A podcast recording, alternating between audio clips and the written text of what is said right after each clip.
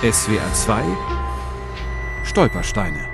Steinstraße 30, Kaiserslautern. Hier wohnte Margot Vicky Schwarzschild, Jahrgang 1931, deportiert 1940 Gürs, überlebt. Das war die Frage, wieso uns, was will man von uns, warum schmeißt man uns aus der Schule?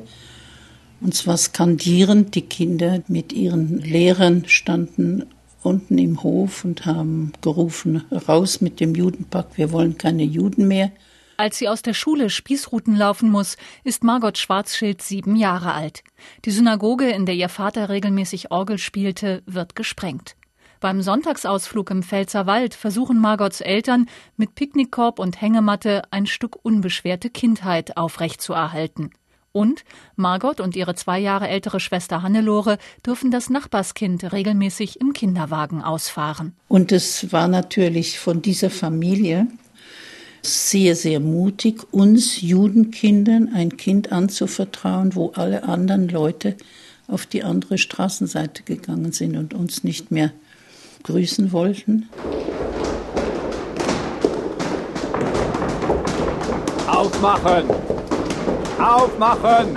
Am 22. Oktober 1940 reißen Gestapo-Männer die Familie aus dem Schlaf. Sie haben eine Stunde, ihre Sachen zu packen. Geistesgegenwärtig zieht die elfjährige Hannelore drei Lagen Kleider übereinander und entleert eine Schachtel mit Fotos in ihre Schultasche. Darunter jenes Bild, das Margot später das Leben retten wird. Drei Tage zusammengepfercht im Zug. Dann Ankunft im Lager Gürs. Kein Grün, kein Baum.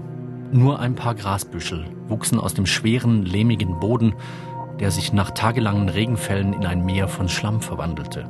Die ersten Nächte schliefen wir auf dem blanken Boden. Dadurch, dass die, das Schweizer Rote Kreuz ins Lager kam, wurden Kinder ausgesucht, die besonders unterernährt waren und denen man helfen musste. Und meine Schwester und ich, wir waren dabei.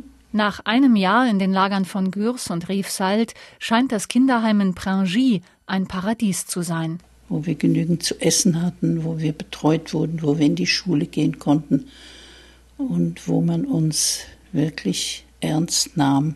Doch 1942 steht die Deportation in den Osten an. Die Familie ist wieder vereint im Lager Riefsalt, eine Rotkreuzschwester entdeckt unter den geretteten Fotos auch jenes von Mutter Schwarzschild im Kommunionskleid. Der Beweis, dass sie keine Jüdin ist.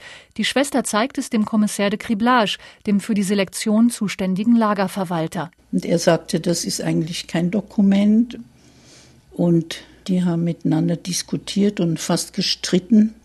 Und am Schluss hat er gesagt, nehmen Sie die Frau und die Kinder, aber der Mann muss mit. Vater Schwarzschild stirbt in Auschwitz. Doch das erfährt Margot erst, als sie nach dem Krieg mit 15 Jahren zurückkehrt in das zerbombte Kaiserslautern.